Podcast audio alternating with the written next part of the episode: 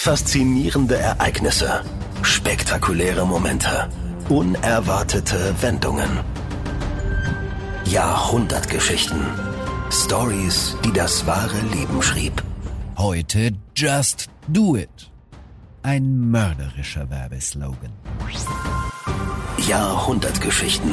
Der True Life Podcast mit Armin Groh.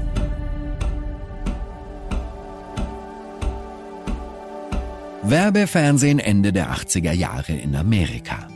Wir sehen eine Panoramaaufnahme der Golden Gate Bridge bei Sonnenaufgang. Im Hintergrund ist verschwommen San Francisco zu sehen. Der Himmel ist in warmes Orange gehüllt, das Wasser spiegelt sich violett. Alles in allem warme Farben. Seichte, leicht verspielte Gitarrenmusik mit Flöte ist zu hören. Schnitt. Auf der Brücke joggt uns jetzt ein Senior entgegen. Er trägt eine schwarze Sporthose, weiße Turnschuhe, nackter Oberkörper. Der Mann sagt, Ich laufe jeden Morgen 17 Meilen. Der Bildschirm wird schwarz. Wir erfahren, dass der Mann Walt Stack heißt und 80 Jahre alt ist. Wieder in Großaufnahme und während des Laufens sagt Walt, Die Leute fragen mich, wie ich verhindern kann, dass meine Zähne im Winter klappern. Großaufnahme der weißen Turnschuhe. Ich lasse sie in meinem Spind. Und dann wird der Bildschirm wieder schwarz und wir lesen Just Do It. Das Firmenlogo von Nike wird eingeblendet. So war der erste Werbespot von Nike aufgebaut. Ein Spot, der zwei Männer auf immer und ewig verbindet. Der eine Mann heißt Gary Mark Gilmore, der andere Mann Dan Wyden.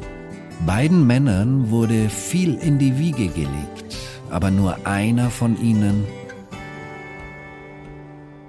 sollte das Maximale rausholen. Man kann sagen, beide Männer sind eine Generation. Gilmore ist zwar fünf Jahre älter als Wyden, aber im Prinzip bestritten sie ihr Leben zur gleichen Zeit, unter den gleichen Umständen, im selben Amerika. Wyden wurde allerdings doppelt so alt wie Gilmore. Wir lassen beide Leben parallel laufen. Gary Mark Gilmore wurde am 4. Dezember 1940 geboren, als zweiter von vier Söhnen. Vater Frank war ein Kleinkrimineller und Betrüger, verheiratet mit Bessie. Die Familie zog dauernd um, weil der Vater eben ständig mit dem Gesetz zu kämpfen hatte. Dazu kommt, dass Vater Frank ein Trinker war und Frau und Kinder regelmäßig verprügelte, oft aus nichtigen Gründen. Keine schöne Kindheit für Gary. Der wohl das Hauptopfer seiner Gewalttätigkeit war und er wurde regelmäßig oder so geschlagen, auch mit Gürteln und äh, auf sehr brutale Art und Weise. Das muss wohl eine wirklich sehr, sehr, sehr grausame äh, Kindheit gewesen sein. Auch die Mutter war wohl eine relativ schillernde Person, die aber auch oder so unter der Gewalt des Vaters litt. Wohl nicht im selben Maße wie Gary, aber nichtsdestotrotz. Das ist Professor Dr. Markus Kienscherf vom John F. Kennedy Institut für Nordamerika-Studien, Abteilung Soziologie. Herr Kienscherf hat sich auch mit Gary Gilmore befasst. 1948 jedenfalls ließ sich Familie Gilmore in Portland, Oregon nieder. Dort wurde Dan Wyden im März 1945 geboren, als ältester von drei Kindern. Mutter Hausfrau, der Vater sorgte als Kreativer für den Unterhalt und den Komfort. Der kleine Dan geht brav zur Highschool, engagiert sich im Schwimmteam der Schule, läuft also. Was man bei Gary nicht gerade sagen kann. Es zeigt sich schnell, dass Gary zum Angeben neigt, mal den nassen Finger in die Steckdose stecken, erst kurz vor dem anrauschenden Zug von den Gleisen springen und so weiter. Kippen und Bier klauen waren die ersten Gaunereien, aber der hochintelligente Junge, der gut zeichnen konnte, wurde schnell professioneller. Mit 15 war er Chef einer Autodiebstahlbande. Die Schule hatte er da schon längst abgebrochen. Das Studium des Alkohols hatte er aufgenommen. Sein Vater hatte es ihm ja nicht anders vorgelebt. Erste Aufenthalte in Kinderbesserungsanstalten folgten, und als Gary 18 war, hatte er schon das ein oder andere Gefängnis von innen gesehen.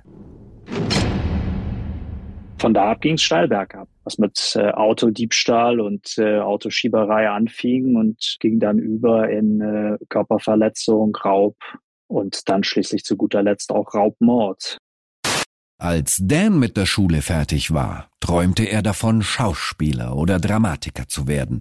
Es sollte aber erstmal ein Studium werden, Journalismus.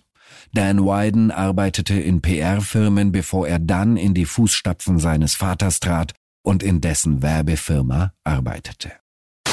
Gary war ein schwieriger Häftling, hat Mitgefangene und Beamte angegriffen. Als er vom Tod seines Vaters erfährt, zerlegt er die Zelle und versucht sich umzubringen.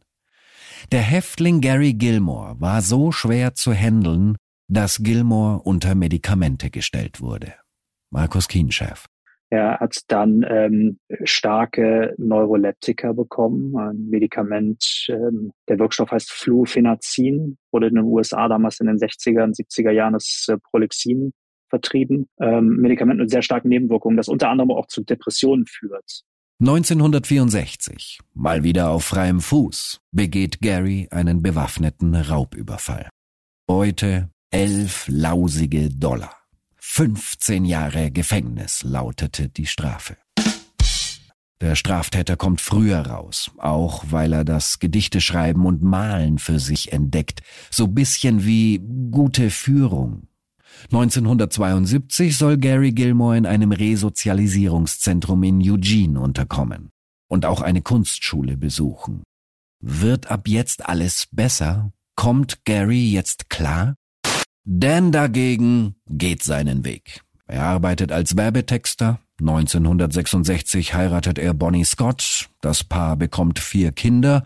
Und Dan lernt seinen zukünftigen Geschäftspartner David Kennedy in einer Werbeagentur kennen.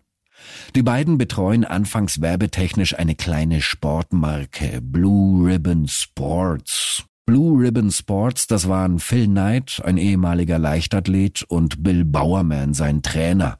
Die beiden vertrieben Turnschuhe der Marke Onizuka Tiger auf Sportfesten und so. Nein, Gary kommt nicht klar. Anstatt sich in dem Resozialisierungszentrum zu registrieren, trinkt er und begeht wieder einen bewaffneten Raubüberfall. Diesmal bekommt er neun Jahre aufgebrummt. Ich denke, dass Gary Gilmore auch ein Beispiel dafür ist, dass Gefängnis gerade die Leute, die man am meisten oder so damit abschrecken will, dass es gerade bei den Menschen am wenigsten funktioniert. Also die Gefängnisstrafen haben ihn in keinster Weise abgeschreckt, hatten, ähm, haben kaum Wirkung gezeigt und war vermutlich sogar eher im Gegenteil dazu beigetragen, dass er weiter in diese, in diese Abwärtsspirale gekommen ist. Er bittet beim Richter um Gnade spricht höchst eloquent beim Richter vor. Wie gesagt, Gary war hochbegabt.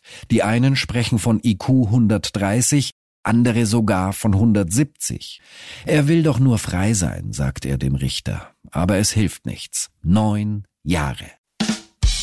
Die innere Wut machte Gilmore unberechenbar. Selbstmordversuche im Gefängnis gehen schief. Die einzige, die noch an Gary glaubt, ist Cousine Brenda. Es entsteht ein Briefwechsel. Was Brenda allerdings nicht wusste, bei Gilmore wurde eine psychopathische Persönlichkeitsstörung diagnostiziert. Aber Brenda schaffte es, dass Gary 1976 entlassen wurde. Dan Wyden sammelt fleißig Erfahrungen in der Werbewelt. Nach seiner Auffassung sind die bekannten Regeln da, um sie zu brechen. Ja, Dan Wyden war ein kreatives Kerlchen. Blue Ribbon Sports hatte sich mittlerweile in Nike umbenannt, was eine Idee des ersten Mitarbeiters von Phil Knight war. Die Sportschuhproduktion lief jetzt unter dem Namen der griechischen Siegesgöttin Nike. Alles, was Gary Gilmore besaß, passte in eine kleine Sporttasche, mit der er bei seiner Cousine Brenda nach dem Gefängnis aufschlug. Sie verschaffte ihm einen Job im Schuhladen seines Onkels Vern und Gary lernte ein junges Mädchen kennen. Nicole, 19, zwei Kinder, zweimal geschieden. Eine Rebellin. Ein guter Weg zeichnet sich also ab? Nein, weit gefehlt. Gary fiel es schwer, in Provo, Utah ein bürgerliches Leben zu führen. Alkohol war sein bester Freund, dazu Tabletten. Immer häufiger sah man das Böse in Garys stechend blauen Augen. Wenn Geldnot herrschte, klaute Gary. Zum Beispiel eine Tasche voll mit Schusswaffen, die er verkaufen wollte. Seine Freundin Nicole fand das alles gar nicht gut, bekam Angst. Sie packte ihre Kinder und verließ Gary. Dan Wyden und David Kennedy waren ein kongeniales Tandem in der Werbung, was wahrscheinlich auch Phil Knight erkannte, der ja schon jahrelang mit den beiden zusammenarbeitete.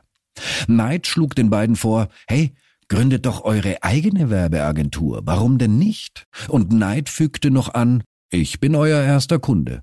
Wyden und Kennedy gingen an den Start, Anfang der 80er Jahre. Beide investierten 500 Dollar. Mit einer geliehenen Schreibmaschine und einem Buch unterm Arm, How to Start an Advertising Agency, legten sie los. Nicole, das Mädchen, was Gary Gilmore liebte, war weg. Drei Monate draußen in Freiheit und wieder alles vermasselt oder was. Gary war wütend, war wahrscheinlich angetrunken. Die Tabletten taten das Übrige. In diesem Gefühlszustand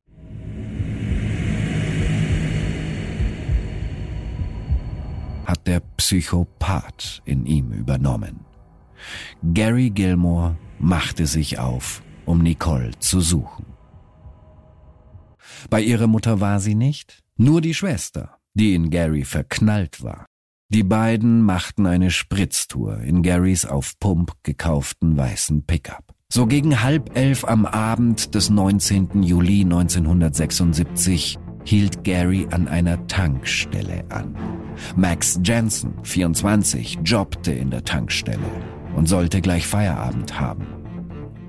Als Gary Gilmore reinkommt, schnell checkt, dass die beiden allein sind eine 22er Browning Automatic zückt und Jensen zum Herausgeben der Tageskasse auffordert. Jensen soll nach hinten gehen auf die Toilette, sich auf den Bauch legen, die Arme unter den Bauch stecken.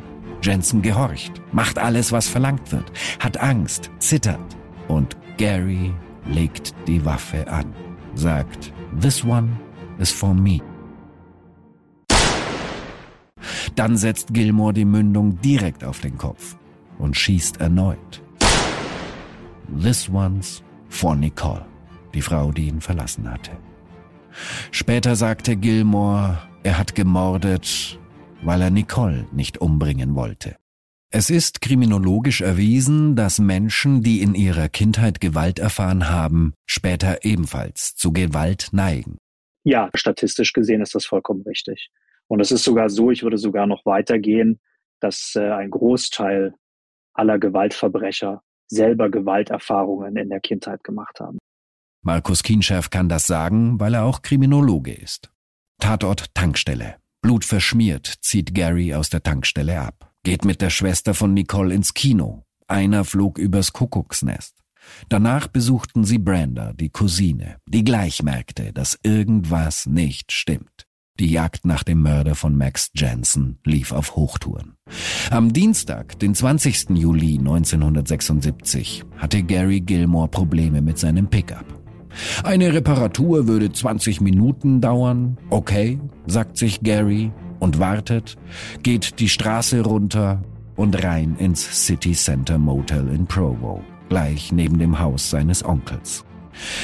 Es wird behauptet, dass Motelbesitzer Ben Bushnell 25 sich gerade das olympische Gewichtheben im Fernsehen angeschaut hat. Hinter der Rezeption. Bushnell war selbst Gewichtheber. Gilmore will wieder die Tageskasse haben. Bushnell soll sich wie Jensen hinlegen, auf den Bauch, die Arme unter dem Körper. Gary schießt wieder. Aber Bushnell ist nicht gleich tot windet sich, kämpft mit dem Tod. Gary flieht, wird von Bushnells Frau gesehen. Gilmore will die Waffe loswerden, schmeißt sie in die Büsche, schießt sich dabei aber selbst in die Hand. Um es kurz zu machen, Ben Bushnell stirbt trotz Wiederbelebungsversuche und Gary Gilmore wird geschnappt. Der 35-Jährige wird nicht mehr lange leben. Professor Dr. Markus Kienchef. Es waren beides Raubmorde, aber nichtsdestotrotz wurden die beiden Opfer exekutiert, wenn man so will. Und das ist eigentlich meiner Meinung nach auch nur durch seine schwere psychotische Erkrankung zu erklären.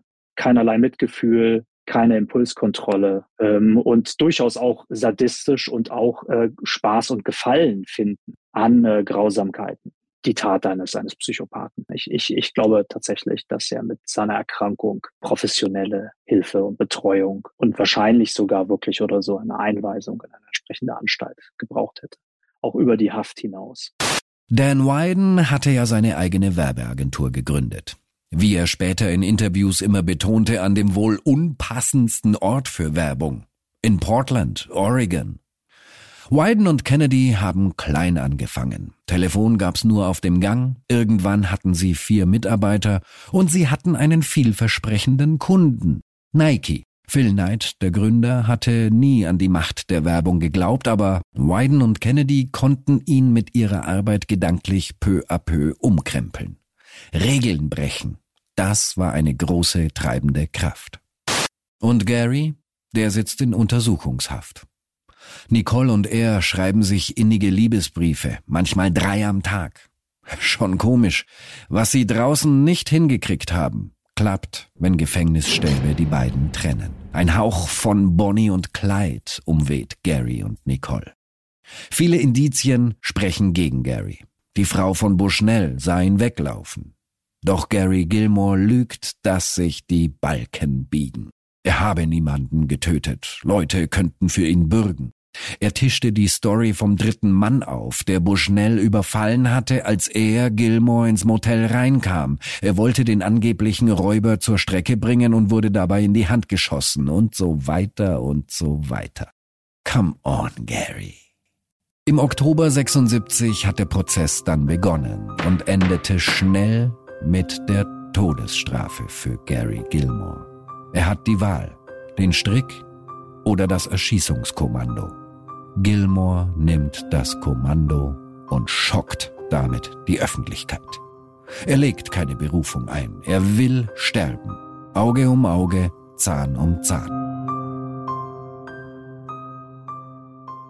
Ein gefundenes Fressen für die Medien.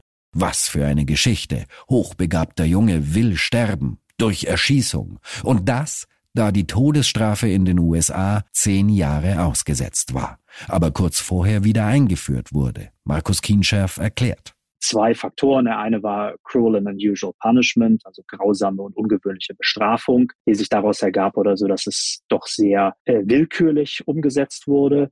Und das andere waren, wie der Supreme Court meinte, dass sich die Haltung der Menschen zur Todesstrafe auch verändert hätte und insgesamt man der kritisch gegenüberstand. Und drum wurde das quasi das Moratorium gesetzt, solange die Bundesstaaten, die die Todesstrafe oder so noch in den Gesetzen haben, nicht nachweisen können, dass sie sie wirklich konsequent nachvollziehbar und äh, gerecht und fair umsetzen, dürfen sie keine Todesstrafen vollstrecken. Und das hielt an bis 1976, bei der es dann wieder eine zweite Entscheidung vom Supreme Court äh, gab, wo dann äh, der Bundesstaat Georgia durchaus nachweisen konnte, dass so die Art und Weise, wie die Todesstrafe vorgesehen ist, dass das keine grausame und ungewöhnliche Form der Bestrafung ist, sondern durchaus oder so mit verfassungskonform. Und daraufhin wurde die Todesstrafe dann auch wieder aufgenommen. Und äh, Gary Gilmore und seine Todesstrafe war die erste, die wieder vollstreckt wurde, nach der Entscheidung von 1976. Gary Gilmore ziert die Titelseiten. Das Newsweek Magazine lichtet ihn in Handschellen ab. Death Wish steht in großen Lettern auf dem Cover. Filmemacher sichern sich die Rechte und Gilmore macht sich im Gefängnis Gedanken darüber, wer ihn womöglich in einem Film spielen wird. Vielleicht bekam zu der Zeit Gary Gilmore zum ersten Mal Aufmerksamkeit. Termin für die Hinrichtung sollte der 15. November 76 sein. Dan Wyden, der Werbemann, musste jetzt zeigen, was er kann. Die Verkaufszahlen von Nike rauschten in den Keller. Adidas, Reebok, das war starke Konkurrenz für Nike. Die nächste Werbekampagne musste sitzen, musste die Marke Nike wiederbeleben. In einem Interview, das Dan Wyden dem Online-Werbemagazin Adweek gab, erzählt er die Geschichte. Schneidig übersetzt sagt Wyden, es war Nikes erster großer Vorstoß. Wir hatten eine Menge Werbespots. Wir wollten damals viel Geld ausgeben, etwa 25 Millionen Dollar. Und ich glaube, wir hatten sechs oder acht Werbespots, die verschiedene kreative Leute gemacht hatten. Gary Gilmore, der Bad Boy aus Texas, war der Nachrichtenstar im Gefängnis. Und um die Causa Gilmore entstand ein erbitterter Kampf für und gegen die Todesstrafe. Gilmore wollte sterben, empfand das Urteil als fair. Er hätte keine Lust, das ganze Leben im Knast zu sitzen. Gegner der Todesstrafe aber bewirkten, dass der Termin 15.11.76 verschoben wurde, was Gary auf die Palme brachte. Wenn der Staat ihn nicht tötet, dann macht er es selber. Keine leeren Worte. Nicole und Gary schließen einen Selbstmordpakt. Beide bringen sich gleichzeitig um. Sie in Freiheit, er im Gefängnis. Dazu schmuggelt Nicole in ihrer Vagina 30 Schlaftabletten in den Knast. Für Gary. Einen Tag nach dem ursprünglichen Hinrichtungstermin wollten sie es tun. Haben sie es getan. Aber beide konnten gerettet werden. Neuer Hinrichtungstermin 6. Dezember zwei Tage nach Gilmores 36. Geburtstag. Dann auftritt Gilmores Mutter. Mit einem Anwalt wollte sie einen Aufschub erwirken. Gary wollte mittlerweile das Todesurteil mit einem Hungerstreik erzwingen. Wieder ging ein juristisches Tauziehen los. Aber dann der neue Termin für die Erschießung. 17. Januar 1977. Endgültig. Im Morgengrauen 7.49 Uhr. Dan Wyden musste Nike wiederbeleben. Mit einer guten Werbekampagne. Am Abend vor dem Pitch wurde Wyden unsicher. Es gab eine Handvoll verschiedener Werbespots, aber alles irgendwie weder Fisch noch Fleisch. Am Abend vor der Präsentation machte ich mir Sorgen, dass die Sachen nicht gut genug zusammenpassten, weil wir verschiedene Regisseure hatten und so. Also habe ich mich hingesetzt und ich glaube, es hat wahrscheinlich ungefähr 20 Minuten oder so gedauert und ich habe nur vier oder fünf Zeilen geschrieben und versucht etwas zu schreiben, das sowohl Frauen ansprechen könnte, Menschen, die gerade erst mit dem Laufen begonnen hatten, um sich irgendwie in Form zu bringen, als auch Menschen, die wie Weltklasse-Sportler waren. 16. Januar 1977. Gary Gilmores letzte Stunden brechen an. Vor dem Gefängnis in Draper, Utah, halten Reporter eine Nachtwache ab. Eine Henkersmahlzeit gab es laut dem Gilmore-Anwalt nicht, weil Gary zu spät bestellte. Also brachten die Anwälte und Onkel Vern Bier und Pizza mit für die Abschiedsparty. Nicole, die große Liebe, war nicht dabei. Nach dem gemeinsamen Selbstmordversuch wurde sie eingewiesen.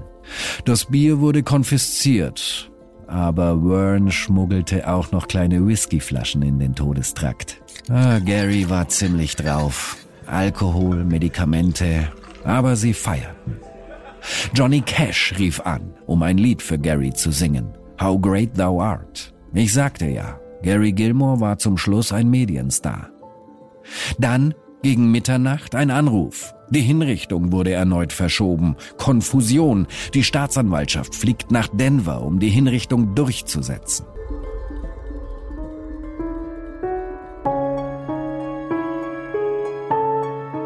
Um halb acht am Morgen darauf geht es los. In einem weißen Overall geht Gary Gilmore seinen letzten Gang. In einem Van wird er in eine leere Fabrikhalle hinter dem Gefängnis gebracht. Gary bittet den Fahrer, das Radio anzumachen. La Paloma Blanca läuft. Ein Lied über einen Vogel, der in Freiheit fliegt. Der liebe Gott hat Humor. Sie schnallten ihn auf einen braunen Stuhl mit schwarzem Leder fest. Gary wollte eigentlich lieber bei der Exekution stehen. Die fünf freiwilligen Polizisten, die das Erschießungskommando bilden, stehen bereit, hinter einer Wand mit Schießscharten. In einer Waffe sind nur Platzpatronen. Ein Arzt hört die genaue Stelle des Herzschlags mit einem Stethoskop ab. Ein Ziellappen wird Gary auf die Brust gelegt. Er bekommt eine schwarze Kapuze über den Kopf und den letzten Segen. Gefragt nach seinen letzten Worten, blickte Gilmore nach oben und sagte, Let's do it.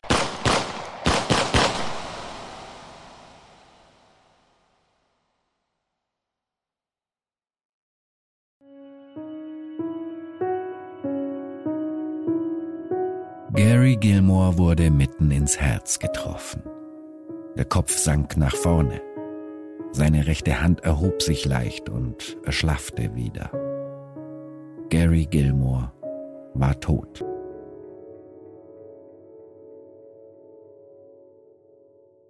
Achtzehn seiner 36 Jahre verbrachte Gilmore im Gefängnis. Es war die erste Hinrichtung in den USA nach zehn Jahren. Gary hatte stechend blaue Augen. Er spendete seine Augenhornhäute zu Transplantationszwecken. Kennt ihr das Lied Gary Gilmores Eyes? Hört mal rein.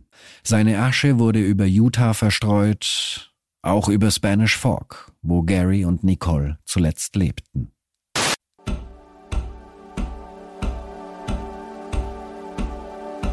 Und Dan Wyden brütet abends vor dem Pitch immer noch über der Kampagne für Nike. Die muss einfach sitzen. Regeln brechen. So hatten Wyden und Kennedy doch immer gearbeitet. Plumpe Werbeslogans waren ihnen eigentlich zuwider. Aber an diesem Abend fiel Dan Wyden einer der größten Slogans aller Zeiten ein. Weil er plötzlich an Gary Gilmore dachte. Und dann dachte ich aus irgendeinem verdammten Grund an Gary Gilmore. Sie fragten ihn, ob er noch ein paar letzte Worte hätte, und er sagte, Let's do it. Lass es uns tun. Und mir gefiel dieses Lass es uns nicht. Ich habe es einfach geändert. Die letzten Worte eines Doppelmörders inspirierten also rund zehn Jahre später einen Werbefachmann. 1988 war das. Der eingangs beschriebene Werbespot war der erste mit dem Slogan Just Do It. Aus dem Let's Do It von Gary Gilmore entstand leicht abgewandelt Just Do It. In einem anderen Interview hat Dan mal diese kleine Abwandlung erklärt. Let's Do It klingt nach einem jemand, der dir das sagt. Just Do It klingt so, als würde dir dein Gewissen etwas sagen. Dan Wyden hat sich Mitte der 90er Jahre aus der Werbung zurückgezogen und als er im September 2022 verstarb, berichteten viele TV-Nachrichten und Zeitungen in Amerika über ein erfülltes Leben. Was der hochbegabte Gary Gilmore auch hätte haben können. Irgendwo, irgendwann ist Gary Gilmore dann doch nicht rechtzeitig von den Gleisen gesprungen, wie er es als Kind tat. Der Zug des Lebens erfasste Gary Gilmore und schleifte ihn in den Abgrund.